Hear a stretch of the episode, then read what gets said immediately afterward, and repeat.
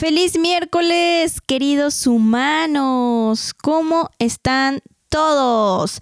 Nosotros ya muy emocionados porque empieza a oler a pino navideño, a pavito, a todas esas cosas deliciosas de las fiestas decembrinas, que por cierto ya tenemos a la vuelta de la esquina y les estamos preparando, queridos humanos, les vamos a anticipar un poquito, una súper sorpresa para el capítulo de cierre de año. Se va a poner cañón, ya lo estamos preparando.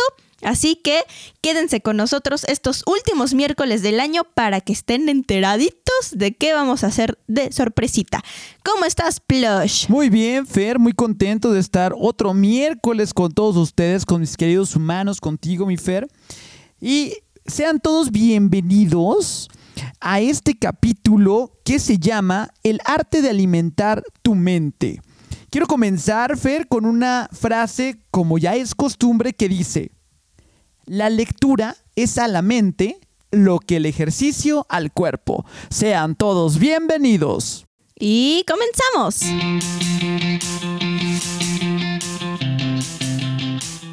Nosotros somos Fer y Plush. y esto es Deja de condenarte. Deja de condenarte. En este podcast compartiremos con ustedes nuestras experiencias personales en todos los terrenos. Si te sientes identificado, escúchanos.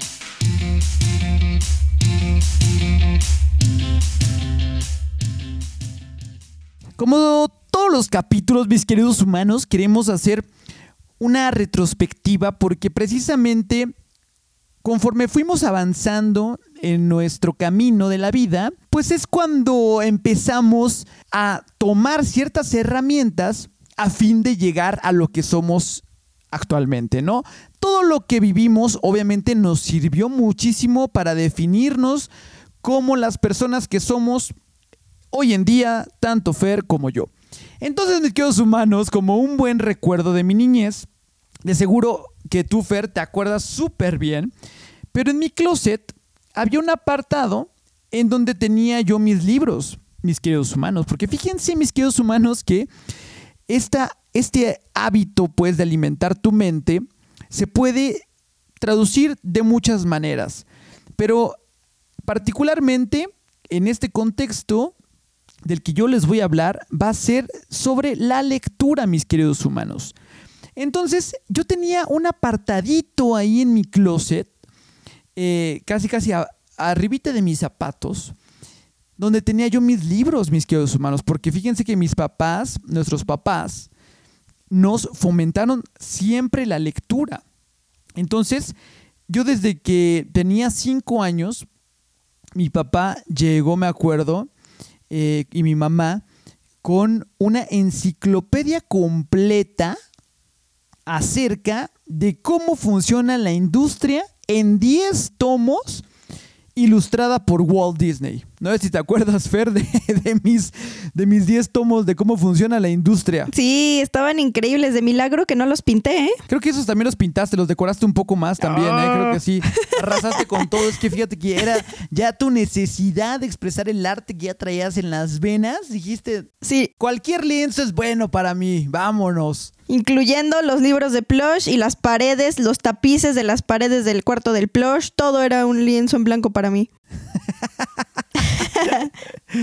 Y luego, mis queridos humanos, cuando tuve la gran dicha de que Fersi llegara a mi vida, después de seis años míos de, de vida, y después de tanta insistencia con mis papis de decirles, es que quiero una hermanita, mi, eh, ya como les hemos platicado, una psicóloga les aconsejó a mis papás que para que no hubiera esta cuestión de los celos entre hermanos, mi hermana llegara con, con un regalito a este, a este mundo, ¿no?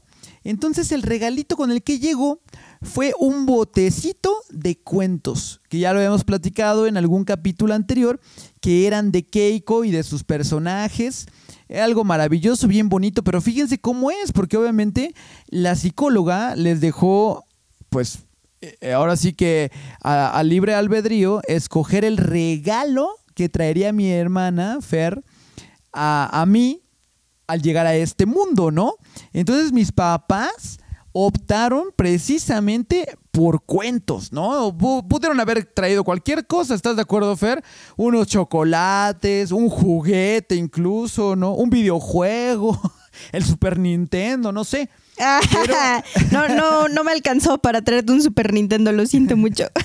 No, imagínate si de por sí yo pensaba, ¿y cómo habrá entrado el bote en la pancita de mi mamá, ¿no? Junto bote de cuentos. hermana. Sí, dije, qué bárbaro. Yo creo, hasta me imaginaba el ultrasonido que tú estabas abrazando el, el botecito de cuentos, fíjate.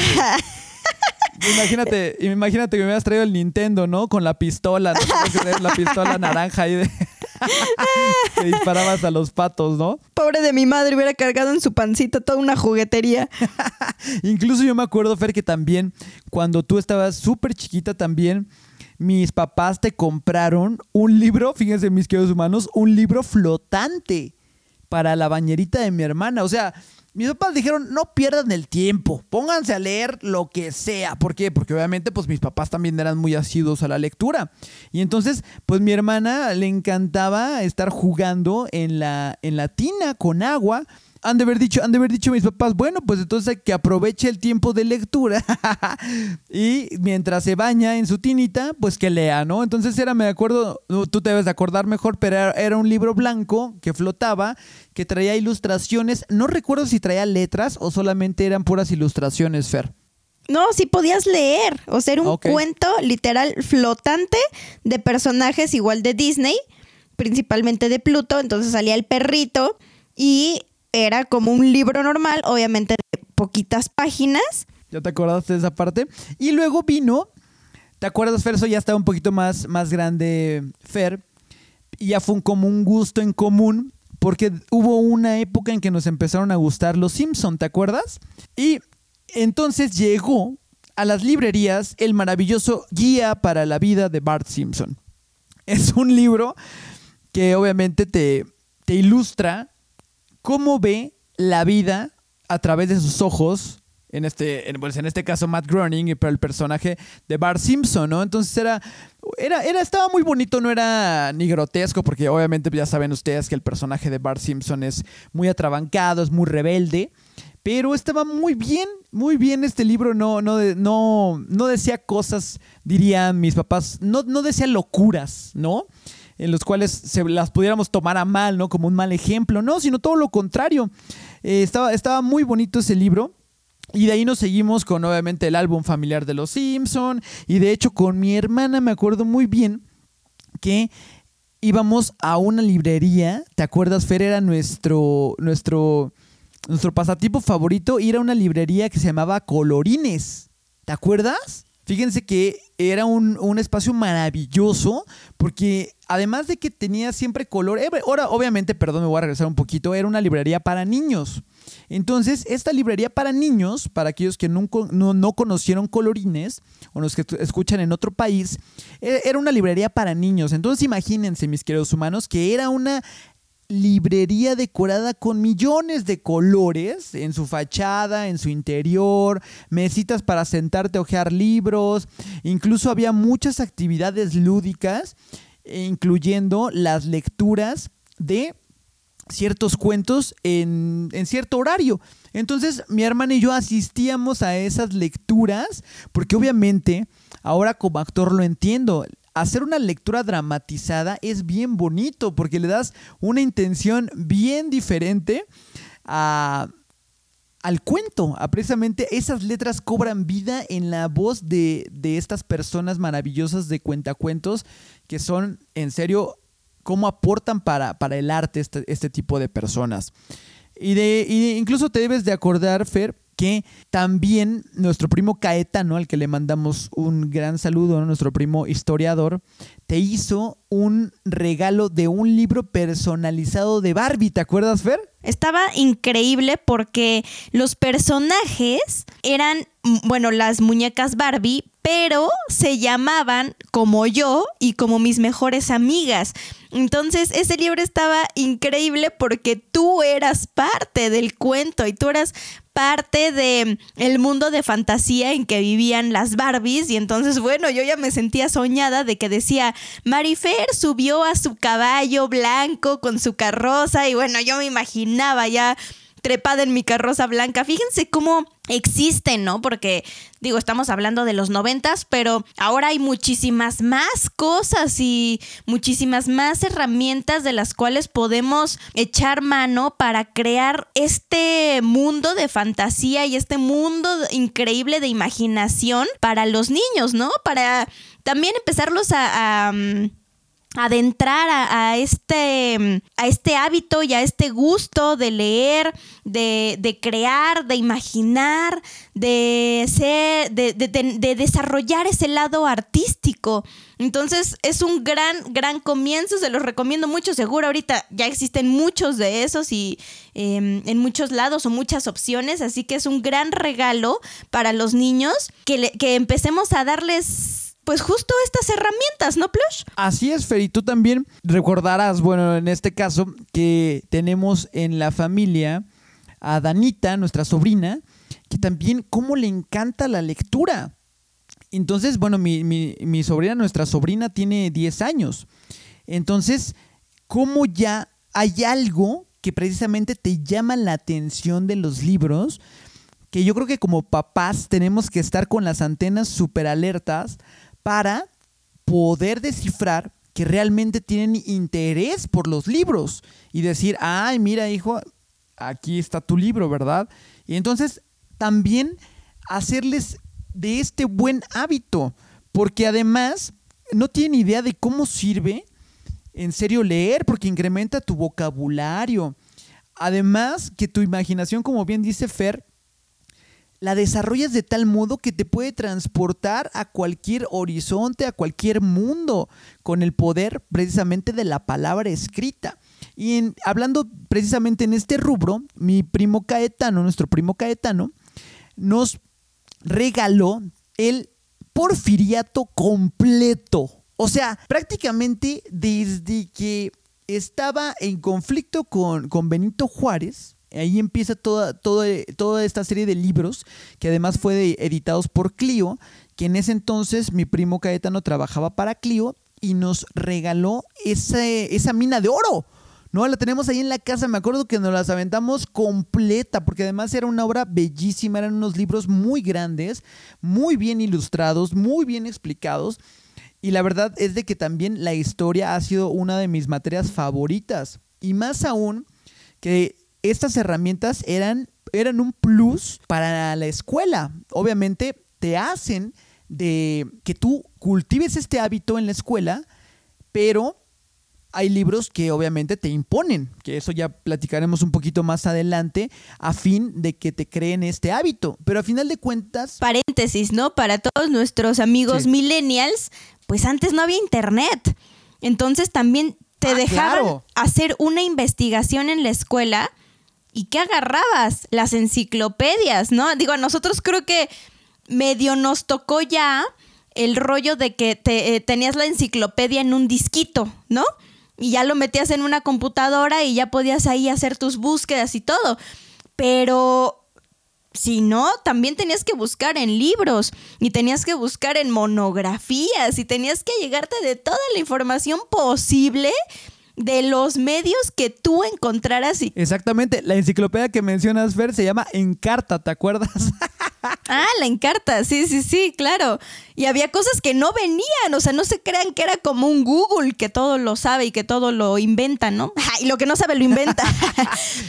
o sea, había cosas en la enciclopedia que no venían y decías, chingale, no vienen cómo es la reproducción de las ballenas. Puta, papá, ¿qué hago? No, pues a ver, te llevo a la papelería, vamos por una monografía, vamos a, pedir un libro a tus tíos, vamos a pedirle libros a tus primos, a ver si alguien tiene de ciencias naturales o de biología, pero era, o sea, neta era una, era una tarea bastante ardua una tarea titánica a llegarte de información. Por eso luego cuando mm, los chavos ahora utilizan pues muchas palabras fuera de contexto, historias o, mm, te dicen noticias, la verdad, de, de, tipo muy banal o incluso erróneas y falsas, es cuando dices, chin, o sea, el Internet sí nos facilita la vida, pero también nos lleva y nos conduce al error si no haces tú previamente una investigación adecuada y si no buscas en lugares adecuados la, la información. Si te avientas puro Wikipediazo, pues yo no sé cómo te va a ir en la escuela con tu, con tu calificación, porque posiblemente la información que saques de ahí no sea del todo real. Entonces, también las fuentes de las que saquemos o de que utilicemos actualmente, pues hay que asegurarnos de que sean fuentes adecuadas y correctas, así como cuando corríamos para todos lados para encontrar un libro en el que viniera la información que necesitábamos, ¿no? Eso. Y además, ahorita estoy recordando, Fer, que mi enciclopedia que mis, que mis papás me regalaron me sirvió muchísimo para sacar información para mis tareas. Y, y tú también recordarás, Fer, que de plano, si no teníamos nosotros el libro, si no venía en el encarta, porque también podía... Eh, pasar eso, mis queridos humanos. O sea, la información del Encarta venía en un CD. Bueno, venía creo que en dos o tres, ¿eh? Y si de plano no venía, ya no había poder humano, ¿eh? O sea, ya no había de que, se conectaba a internet y que se extraía la información. No, mis queridos humanos. Había que entonces levantar el teléfono de disco, marcar, marcar a todos los, precisamente como dice mi hermana, a todos los familiares a fin de conseguir información. Y en caso de que tampoco tuvieran, mis queridos humanos, las bibliotecas.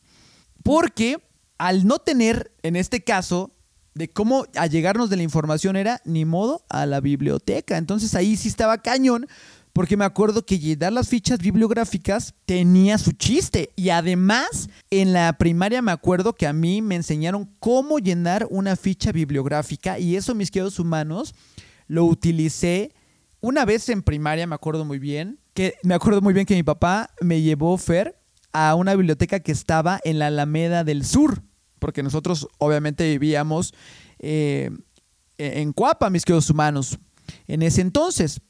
Entonces, eh, me llevó a esa biblioteca y fue como mi primer acercamiento. Dije, oh, no, qué padre, llenar la ficha bibliográfica y, sacar un libro, ¿no? En este caso, no había más requisitos, en este caso, que tenías que darte de alta eh, llevar una identificación, creo que hasta comprobante de domicilio, en este caso como yo era menor de edad, tenía que llevar mi credencial de la escuela, era un show para sacar el libro, pero sí podías obtener la información ahí, ya sea que lo copiabas a mano o en algunos lugares todavía se estilaba que te podían echar mano hace muchísimo tiempo, mis queridos humanos, de fotocopias. Ahora ya está súper prohibido todo ese rollo, pero antes sí estaba permitido. Bueno, eso también fue muy útil para mí aprender eso, porque cuando yo entré a la universidad, en la Universidad Intercontinental de la cual yo soy egresado,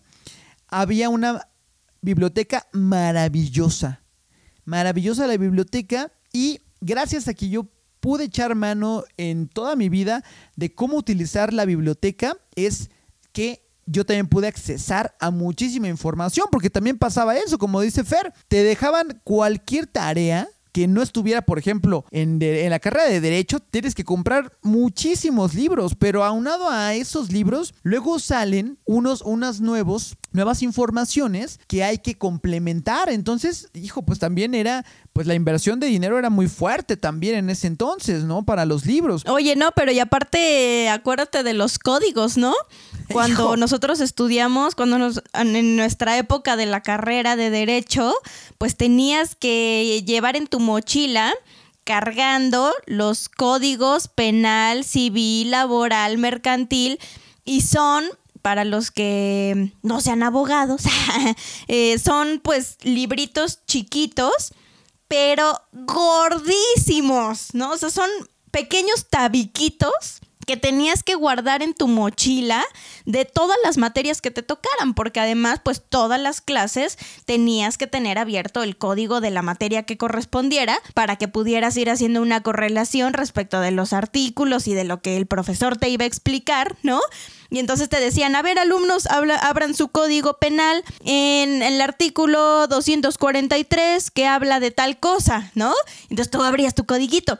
Pero ahora imagínense llevar el todos los codiguitos en tu mochila, no manches, las neta plus, las mochilas se rompían porque era, o sea, era demasiado. Y si no lo tenías, lo tenías, bueno, en mi caso, ¿no? Por ejemplo, lo tenías que ir a rentar a la biblioteca. Y además, pues como ustedes saben, hay reformas todo el tiempo, entonces si de repente ya había salido una reforma o cambiaba el año, pues tenías que comprarte tu código civil del ya no era el del 2000, sino el del 2001 y el del 2002 y el del 2003 y cada año teníamos, bueno, un closet lleno de códigos, ¿te acuerdas? No, no, no. Sí, porque eran compendios, ¿te acuerdas? O sea, compendios por materia. O sea, haz de cuenta, ahorita que mencionas el del código penal, venía el Código Penal Federal, venía el Código Penal para el Distrito Federal en ese entonces, venía creo que una ley de penitenciaría y venían como diferentes reglamentos incluso, o sea, venía un compendio completísimo y eran súper gruesos. Eh, me acuerdo que el civil y el penal, Fer, eran los más gruesos, ¿te acuerdas? Sí, eran unas cosototas y bueno, las andábamos cargando para todos lados y como les digo, cada año se quedaban guardadas en el closet y llegaba la nueva y así, entonces bueno, un, super rollo y ahora pues justo lo que decimos, cada código y cada ley ya la encuentras en internet. Entonces ya me, ya me imaginé ahorita a nuestros queridos futuros abogados pues nada más con el iPad leyendo y teniendo en, un, en una sola tablet todos los códigos que a nosotros nos tocó cargar 25 mil en la mochila, ¿no? Sí, no, además era, me acuerdo cuando trabajé, que era muy penado, obviamente, utilizar una ley que ya estuviera o derogado o abrogado.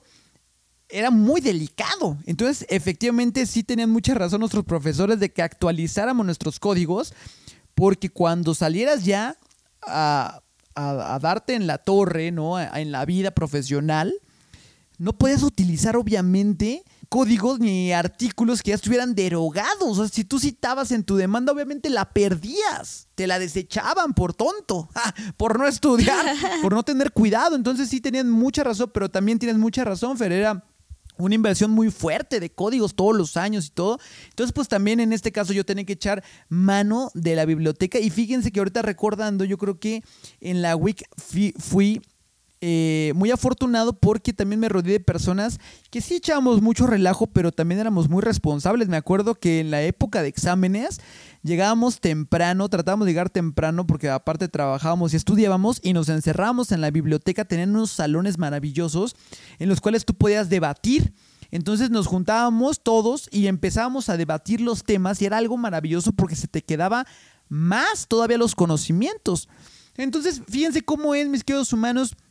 Creo yo que, eh, como bien dicen en muchos, que la carrera de derecho es de muchísimo leer, efectivamente es de muchísimo leer y tienes un conocimiento tan vasto de absolutamente todo que sabes un poquito, un poquito de cada, de cada rama en la que se divide el derecho. Oye, Plush, y ya que estamos en estos asuntos de los abogados y del derecho y todo este rollo, ¿qué te parece si le damos la bienvenida a nuestra primera colaboración de nuestro querido gran abogado Oscarín Méndez, amigo entrañable de nosotros, y escuchamos qué es lo que piensa acerca de mm, justo de este arte de leer, de este hábito, de este gusto, de esta pasión. ¿Te late? Perfecto. Adelante, Oscarito. ¿Qué onda, mis hermanos? De Deja de Condenarte.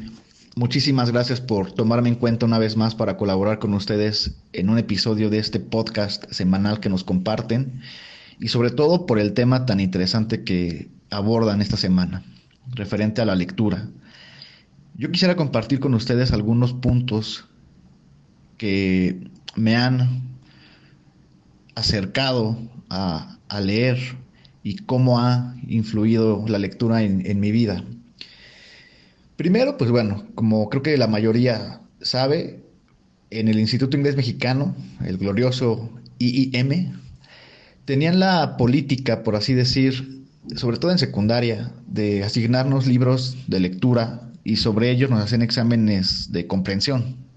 Ahí creo que quizá por la edad y también por el tema que era quizá un tanto impositivo por parte de la escuela, quizá era complicado que uno por gusto tomara en sus manos la, la, obra correspondiente, ¿no? Yo recuerdo que nos tocó en épocas de la secundaria leer los libros de Harry Potter, que era como que lo que estaba en auge en aquel tiempo.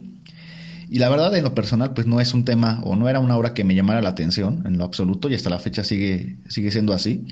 Entonces yo creo que ayer era un poco complicado que tuviéramos este acercamiento inicial a, a los libros, ¿no?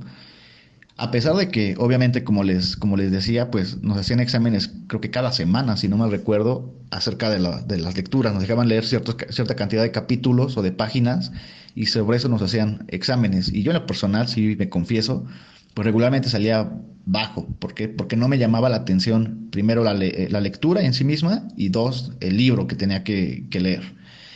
Sin embargo, pues ya prácticamente en la universidad, por la carrera que yo elegí estudiar, que es derecho, pues es una lectura que está plagada de, lectura, ¿no? Inclusive actualmente que soy docente, pues siempre les comparto a mis alumnos que en el derecho uno desayuna leyendo, come leyendo, cena leyendo e inclusive duerme leyendo. Es una lectura constante de todos los días, de, de todo el día, y pues no te queda otra más que adentrarte, ¿no?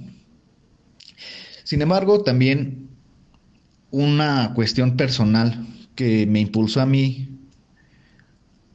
adentrarme a este universo fue la pérdida de mi abuelo, el papá de mi, de mi mamá, en paz descanse, porque él, la verdad, era una persona sumamente culta, él devoraba libros de cualquier tema, materia, y siempre tenía un punto de vista muy acertado para cualquier pregunta que uno le hiciera.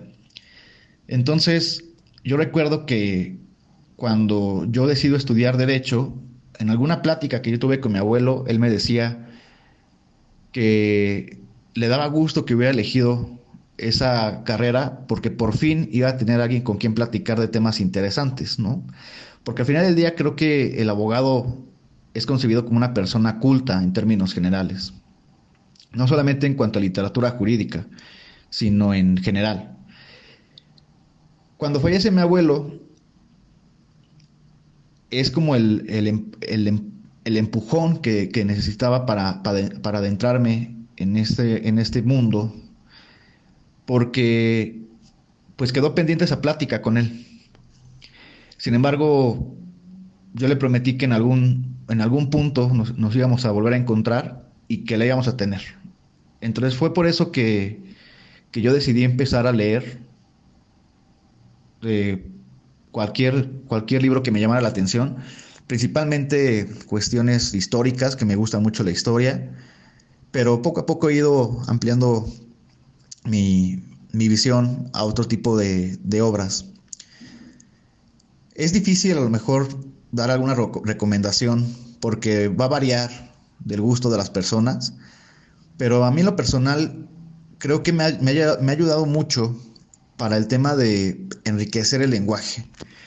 Lamentablemente México se caracteriza por tener un índice sumamente bajo de lectura por persona al año, más o menos dos, tres libros por, persona en comparación de otros tantos países. Y esto se ve reflejado en que no sabemos ocupar de manera correcta nuestro lenguaje. Somos pobres de lenguaje en términos generales. Entonces, a través de la lectura creo que se puede ampliar este vocabulario que empleamos en el día a día e inclusive también en aspectos de redacción, ¿no? Como manejar bien los, signos de puntuación, la acentuación de las palabras, el conjugar correctamente los verbos. Y si bien digo, no, no, digo que yo soy la persona más letrada, pues sí creo que me ha servido para, para, para ese aspecto, ¿no? E inclusive en mi trabajo, que tengo que revisar tantas resoluciones al día, pues tengo una facilidad para detectar a lo mejor repetición de palabras, pleonasmos, eh, falta de conectores o conectores incorrectos. Y eso es en lo que en lo personal siento que me ha ayudado mucho, mucho la lectura. Y como les decía, creo que mientras uno se anime a adentrarse a este universo, estamos del otro lado. Creo que una de las, de las tantas bondades que, también nos, nos proporciona esta, este buen hábito es, o al menos en lo personal, es poderme trasladar a lugares, a países, a eventos históricos, sin haberlos vivido o sin estar presente justamente en esos lugares. Ahorita estoy leyendo un libro del ministro en retiro José Ramón Cosío Díaz acerca de la visión jurídica del movimiento estudiantil de 68, que es un tema que en lo personal siempre me ha, llamado mucho la atención. Y cada página que estoy leyendo de ese libro me traslado a aquella época que evidentemente fue muy trascendental en nuestra historia moderna. Y así podría hablarles de, otro, otro tipo de obras, ¿no? También un, una escritora estadounidense de nombre John Grisham, que él justamente es abogado, pero se ha dedicado más a la, a la, escritura. Lo, lo, interesante de él es de que, pues, obviamente, al ser abogado, pues sus libros van siempre de la mano con el punto jurídico, ¿no? E igualmente, cada que, tengo oportunidad de leer una de sus tantas obras que tiene publicadas, pues literalmente me traslado a la ciudad donde esté, se esté desarrollando la historia, ¿no? Los despachos, los tribunales de Estados Unidos. Y eso lo, lo, lo padre, ¿no? Que te puedes trasladar a tantos lugares sin la necesidad de moverte de tu casa, de tu oficina, en fin, de donde estés leyendo el libro, el libro en turno. Entonces, yo creo que este, este hábito debe de fomentarse más, debe de impulsarse más, porque también nos sirve para saber de dónde venimos, en dónde estamos y hacia dónde vamos. Y creo que también de los grandes problemas que tenemos como sociedad es justamente esa falta de lectura y que por eso la gente muchas veces se deja llevar por lo que dicen ya sean los gobernantes o inclusive los medios de comunicación, ¿no? Sin embargo, cuando tenemos esta, este hábito de, leer, podemos tener un panorama más amplio de la, de la situación actual, de qué es lo que realmente está pasando, y con eso poder emitir ya un punto de vista quizá más, más certero al respecto, y que va a contribuir a que se eleve el debate, ¿no? Actualmente que estamos inmersos en, en, las redes sociales y que está tan polarizada la sociedad, ustedes pueden ver comentarios a favor de un gobernante o en contra de, otro gobernante, pero generalmente son comentarios vacíos, comentarios sin trasfondo, que no aportan realmente nada. Entonces yo creo que aquí lo, lo, importante es que empecemos a fomentar la lectura, que nos adentremos más a ella, independientemente de la, del tipo literario o del libro, el tipo de libros que, que a cada uno les guste, pero siempre buscando ser más cultos, conocer más, no solamente nuestra historia, sino, como les decía hace un instante, el mismo lenguaje. Y con esto trae como resultado último elevar el debate, el debate que tanto, tanto le hace falta a nuestro país. Entonces, bueno, esas son las ideas principales que yo quería compartir con ustedes. Espero que, sea de su agrado. Y como, como siempre, les agradezco de nueva cuenta a Fer, su, su invitación a colaborar.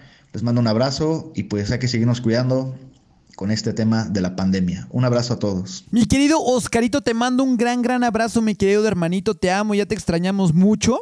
Fíjate que qué bonito, qué padre. Ya lo, lo compartíamos en algún punto cuando empecé a cruzar palabras para que precisamente fuera uno de los que interviniera en este capítulo y me comentó precisamente que no me quería adelantar nada respecto de cómo nació su inspiración para acercarse al hábito de la lectura. Y precisamente qué bonito, mi querido Oscarito, ¿no? Esta, esta cuestión de que tu abuelo te haya inspirado por la cuestión de tener alguien con el mismo eh, nivel intelectual para poder platicar. Qué bonito. Bueno, digo, ahorita compartes algo bien entrañable. La verdad es que sí me conmueve mucho porque pues obviamente esa plática quedó pendiente, mi querido Oscarito, pero seguramente mi querido Oscar se encontrarán en otra vida tu abuelito y tú y podrán sostener esa plática en cualquier momento y va a ser algo maravilloso para ti, para tu abuelito. Un beso a tu abuelito hasta el cielo, también les mandamos. Y fíjate que me recordó mucho, Fer, un poco a, nuestros papás, ¿no? De cómo nos inculcaron precisamente este hábito de lectura, porque mi papá, ¿cómo leía? ¡Qué bárbaro! ¿Cómo leía de todo, de todo un poco. Siempre lo veías leyendo a mi papá. Siempre o lo veías leyendo o escuchando noticias. Eso sí, de todo. Y a mí, pues, yo admiro mucho a mi papá porque yo decía, qué bárbaro.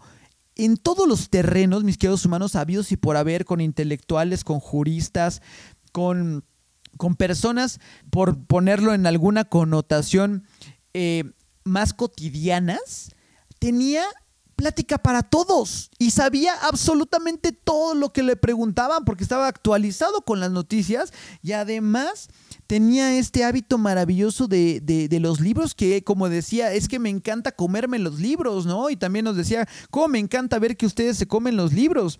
Y fíjense que mi papá también echaba mucha mano para orientarnos con la lectura. Me acuerdo muy bien que cómo se aventó eh, esa serie de libros que sacó Carlos Cuauhtémoc Sánchez, ¿no? Que era un, pues eran varios tomos, no era de la misma temática, pero iban más o menos enfocados en, al mismo rubro. Eh, y me acuerdo muy bien del Juventud en Éxtasis de Carlos Cuauhtémoc Sánchez que tenía mi papá. Y luego tenía algo de volando sobre el pantano, algo por el estilo. O sea, tenía todos los de Carlos Cuauhtémoc Sánchez, que obviamente pues es, nos sirvió o le sirvió a mi papá para orientarnos en muchos puntos, por ejemplo, referentes de la sexualidad conmigo y de pláticas a lo mejor un poco más delicadas. Y por el otro lado, mi mamá hizo un libro con diversos colaboradores, con médicos muy prestigiados, sobre la estancia corta en el Instituto Nacional de Neurología y Neurocirugía. Entonces, fíjense nada más también cómo es importante hacer este hábito desde la casa, ¿no? Entonces, yo creo que tuvimos también, Fer, un empuje bastante bonito por parte de, nuestros papás. Sí, fíjate que ahorita con la anécdota de Oscarín, de, de su abuelo, me, me recordó mucho a una anécdota que tengo yo con mi papá, porque como igual bien dice Oscarín, pues desde la secundaria nos empezaban a dejar ya libros, novelas que, que pudiéramos leer. Y recuerdo mucho una que se llamaba... ¡Ay! ¿Sandokan? Ahorita, no. Eh, bueno, el chiste era que eran leyendas griegas eran leyendas griegas o leyendas de los dioses griegos, algo así se llamaba, chin, se me fue el nombre, qué pena. Y recuerdo que a mi papá le encantaba ese libro. Y una vez, cuando yo lo terminé, y que ya me hicieron mi respectivo examen de lectura de comprensión, ¿verdad? le dije, papi, toma el libro y léelo. Pero la letra estaba muy, muy, muy chiquita y mi papi ya no, ya no veía bien. Entonces me dijo, ¿qué crees, hija? Ya no lo alcancé a ver, a ver bien. Entonces yo lo que hacía era en las noches me sentaba en la cama con mi papá y yo empezaba a leer en voz alta el libro de estas leyendas griegas. Y los dos estábamos, ah, no manches, ay, qué padre, ay, yo no sabía el nombre de este dios griego, ¿no? ¡Wow! Y, y estaban padrísimas las leyendas. Em, voy a buscar el nombre para podérselos decir bien. Estaba muy padre.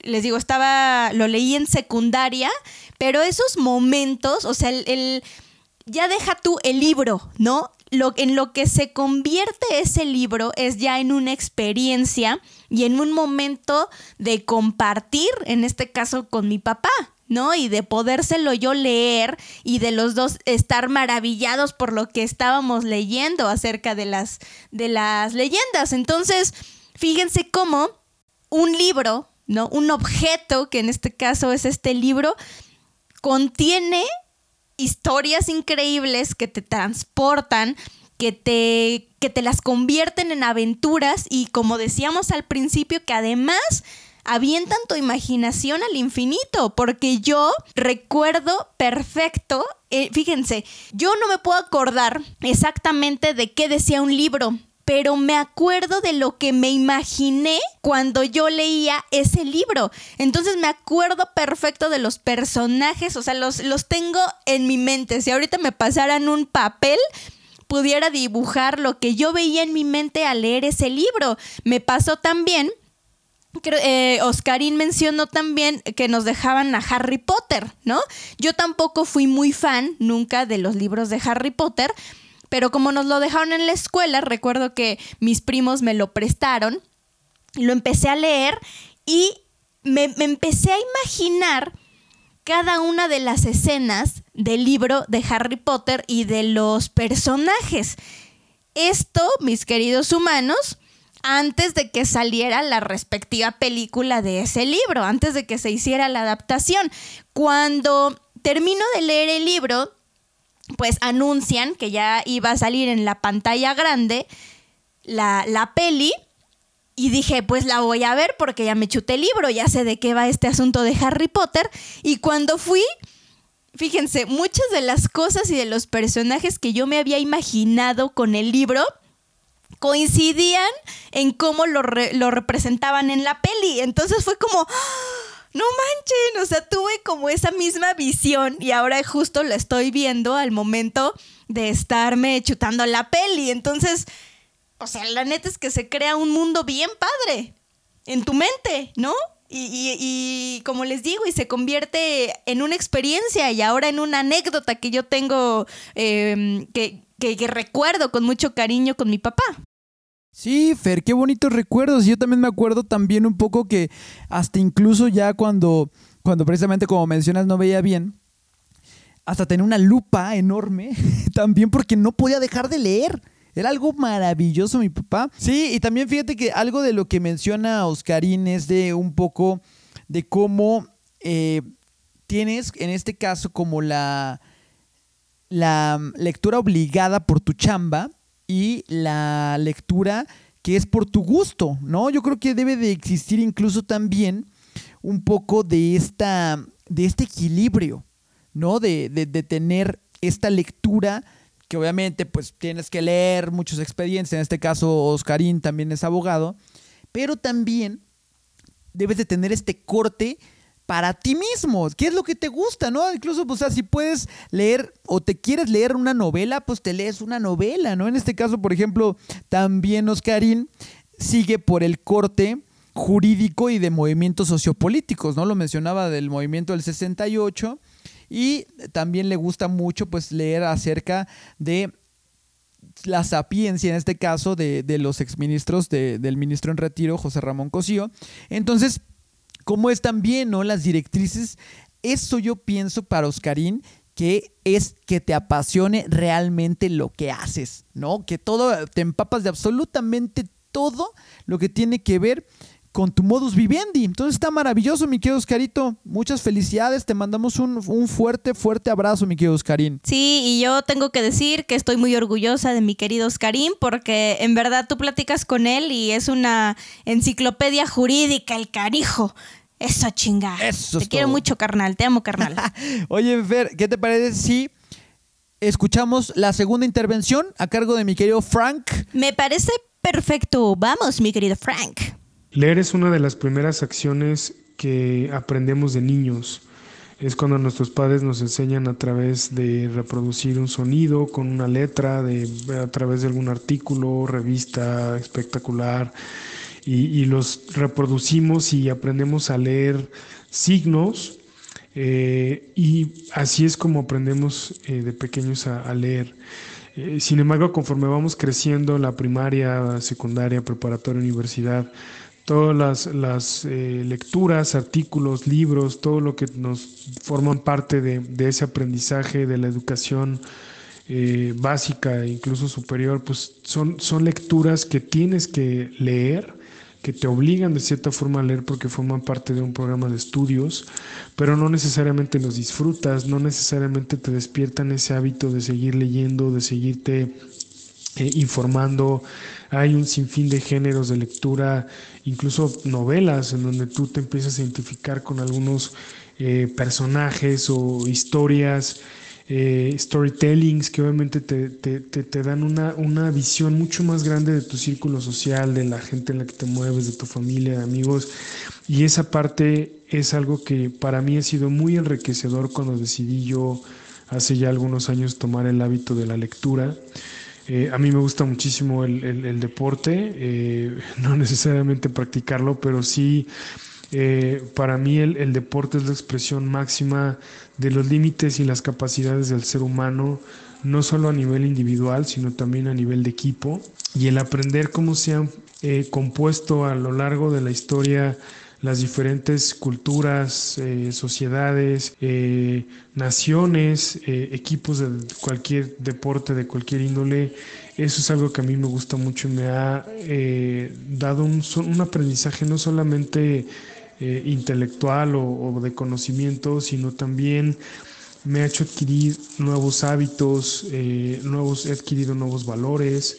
Eh, yo mismo he desarrollado a lo mejor algunas acciones que eh, consideraba que no tenía o algunos hábitos que, que tenía yo eh, malos, ¿no? O hábitos que no necesariamente eran buenos y, como todas estas lecturas, libros que he decidido yo seguir me han ayudado muchísimo a, ser mejor persona. actualmente creo que la lectura puedo decir que ya es un hábito eh, puedo decir que me gusta mucho leer al menos los, los libros o al menos investigar las, las cosas que a mí me apasionan, como lo que acabo de comentarles de los, de los deportes. Eh, y eso para mí ha sido eh, invaluable. yo la verdad no tenía ese hábito. Yo creo que después de la universidad solamente he, leído las cosas que tengo que, leer por obligación en el trabajo.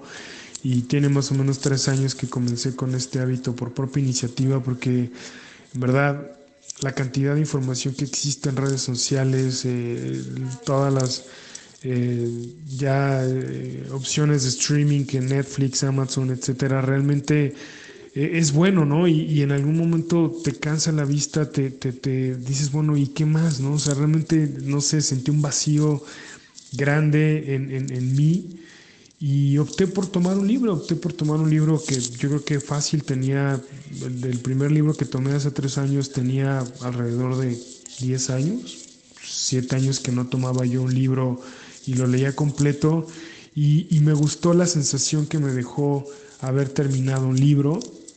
Eh, de repente también dije voy a comprar, empecé a comprar libros eh, de una manera exagerada y cuando volteé tenía ya cinco libros que no había empezado ni uno, empecé, empecé a leer o a gearlos y para ver cuál, cuál me identificaba. Entonces decidí empezar a leerlos de manera ordenada, uno a la vez. ¿no? La realidad es que el cerebro también cuando estás leyendo tres o cuatro libros a la vez, al menos cuando eres principiante o estás empezando a tomar el hábito difícil, es, es, complejo, ¿no?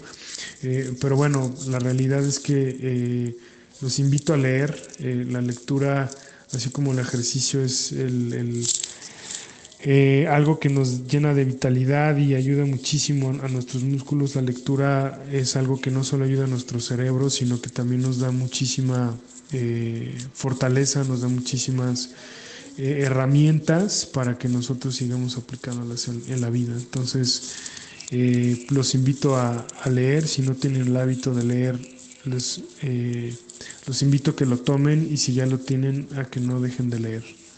Les mando un saludo. Gracias. Mi querido Frank, te amo con todo mi corazón. Gracias por este espacio, gracias por tomarte el tiempo. Frank menciona que precisamente las son las herramientas primarias para el desarrollo del ser humano la lectura. Eso totalmente de acuerdo. Porque yo pienso que una vez que te implantan esa semillita, ya solamente te queda ese desarrollo, ¿no? Ese desarrollo de, del buen hábito de la lectura y efectivamente coincide con, con, mi querido Oscarito, ¿no? De que también nos tenemos que alejar un poco de lo que es la lectura forzosa respecto a nuestro trabajo y yo me acuerdo muy bien que yo era uno de ellos. O sea, yo, como les comentábamos, mis queridos humanos, pues en la chamba y en la escuela, pues obviamente todo era la connotación jurídica. Y yo recuerdo que cuando intentaba leer otra cosa que no fuera jurídico, que ya era para, para mí, como yo les comentaba, me tranquilizaba de tal modo de mi rush, de mi, de mi día laboral, que me quedaba dormido, mis queridos humanos. O sea, los libros me arrullaban. Entonces yo decía, no puede ser, ¿no? Porque aparte yo quería seguir leyendo, estaba bien interesante todos los libros que en ese momento tenía, para mí, precisamente, y me quedaba dormido. Y fíjense, mis queridos humanos, que me costó mucho trabajo después ir retomando lo que era la lectura para mí, porque prácticamente me centré en estar pensando cómo resolver los asuntos, en si habrá salido un criterio que yo no haya visto, voy a checar bien en las jurisprudencias, en los precedentes, bla, bla, bla. Me empapé tanto de eso, me metí tan a fondo que ya otro tipo de lectura me tranquilizaba de tal modo que me dormía. Entonces, sí, la verdad es que sí me, sí me llevó un poco de tiempo retomar y sobre todo no dormirme en, en lecturas que a mí, que eran de mi agrado, Fer. Y fíjate cómo aquí con, con, esta actividad, ¿no? Con este arte, con este hábito, como le decimos, de, de, leer, de nutrir nuestra mente, plush, pues va muy ligado, por supuesto, al amor propio, porque lo que te pasaba a ti, ¿no? estabas tan clavado en lo de tu trabajo y pensando únicamente en cómo ibas a resolver las cosas. Cuando empezaba algo que te agradaba y que te daba gusto, te relajaba de tal modo pues que ya no podías ni mantenerte este, despierto. Entonces, es parte del amor propio enriquecer la mente, nutrir la mente con algo que que amamos, que hagamos cosas también de las cuales podamos tener un disfrute, de las cuales podamos tener un aprendizaje. No todo se trata de, de estar en, en, la chamba y de estar pensando en eso y, ay, Dios mío, ¿qué hago? No sé qué, sino justamente disfrutar de los temas que a ti te agraden y tomarte un tiempo, dedicarte a ti un tiempo en este caso, como dice mi querido Frank, de lectura, de, de, tomarte el tiempo de aprender más de lo que te gusta, como a él, que le gusta el deporte. Entonces, pues bueno, si, si me interesa el deporte, pues quiero aprender más y quiero conocer muchísimo más de lo que me gusta, como a nosotros la música, por ejemplo, ¿no? Entonces a mí me parece súper importante tomar ese respiro dentro de nuestra vida, pero sobre todo de nuestra mente. Siempre hay que nutrirla con cosas positivas, con cosas que nos gusten, con cosas que disfrutemos, como, como dice él, ¿no? Con la, quedarte con la satisfacción de cuando cierras la última página del libro, ¿no? Cuando terminas y dices, wow, o sea, qué, increíble, qué, qué, buen, qué buena experiencia me dejó leer esto. Creo que eso vale muchísimo, muchísimo la pena. Y muchísimas gracias, mi querido Frank, por haber colaborado en este tu podcast. Fíjate, fíjate, Plush, que a mí me pasó algo bien curioso, porque, bueno, me pasaba algo bien curioso, porque no sé si tú recuerdas o si tenías el mismo pensamiento que yo, pero estos libros que los denominan de autoayuda o de ayuda emocional, yo los tenía como Ay, como de los libros que yo nunca iba a leer, como, como de los rechazados, como de mis libros rechazados. Yo decía, ay, pues esos, esos libros que los ocupe la gente que se deprime, ¿no? O sea, fíjense, ese era mi pensamiento, ¿no? Y de repente, pues en, alguna etapa de mi vida, yo empecé a escuchar mucho, yo creo que de esas señales que te pone la vida, ¿verdad?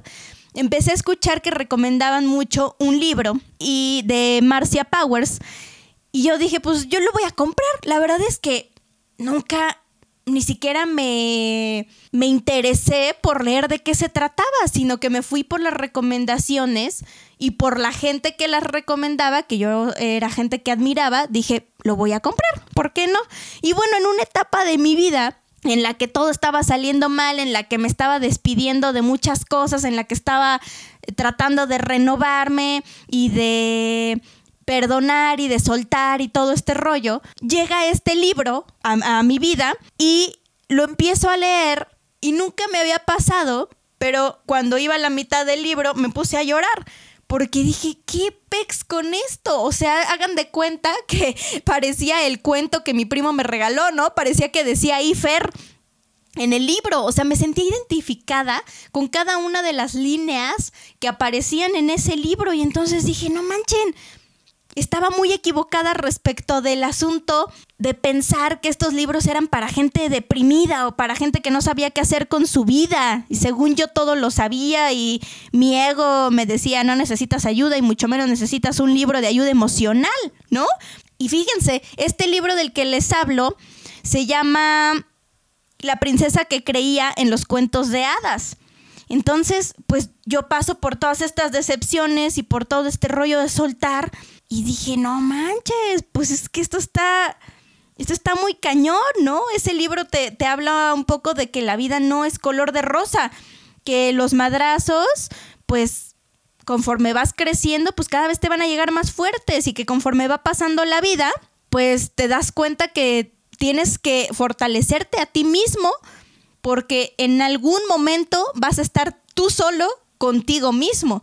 Y si no estás teniendo ese suficiente amor por ti, pues no vas a poder lograr salir adelante. Nadie te va a venir a rescatar, ni tu príncipe, ni tu caballo eh, blanco, ni vas a estar en tu castillo. Nadie te rescata. Entonces, fíjate, qué cañón tener o no haberle yo dado una oportunidad a, a un libro así. Y pues ahora lo agradezco muchísimo, se los recomiendo. Y se llama, como les decía, La princesa que creía en los cuentos de hadas de Marcia Powers. Y bueno, pues ahora también tú y yo hemos estado leyendo muchísimo a, a Joe Dispensa. A mí me gusta mucho Robin Sharma.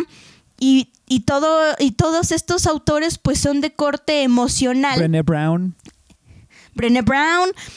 Y son maravillosos, o sea, llegan a tu vida creo que en el momento en el que tienen que llegar. Eso también es lo cañón de esto, ¿no? De, de te llega un libro como, como un maestro sabio, como el momento en el que necesitas escuchar, en este caso leer esas palabras, ¡tarán! Aparece en tus manos el libro perfecto. Eso está increíble. Y fíjate que lo que platicas ahorita tiene mucho que ver con las con ambas intervenciones. Creo que es básico nunca juzgar a un libro por la portada. Literalmente. Literalmente, porque es lo que pasa precisamente en una época de nuestra educación en la cual nos imponen los libros. Mis queridos humanos, no lo desperdicien.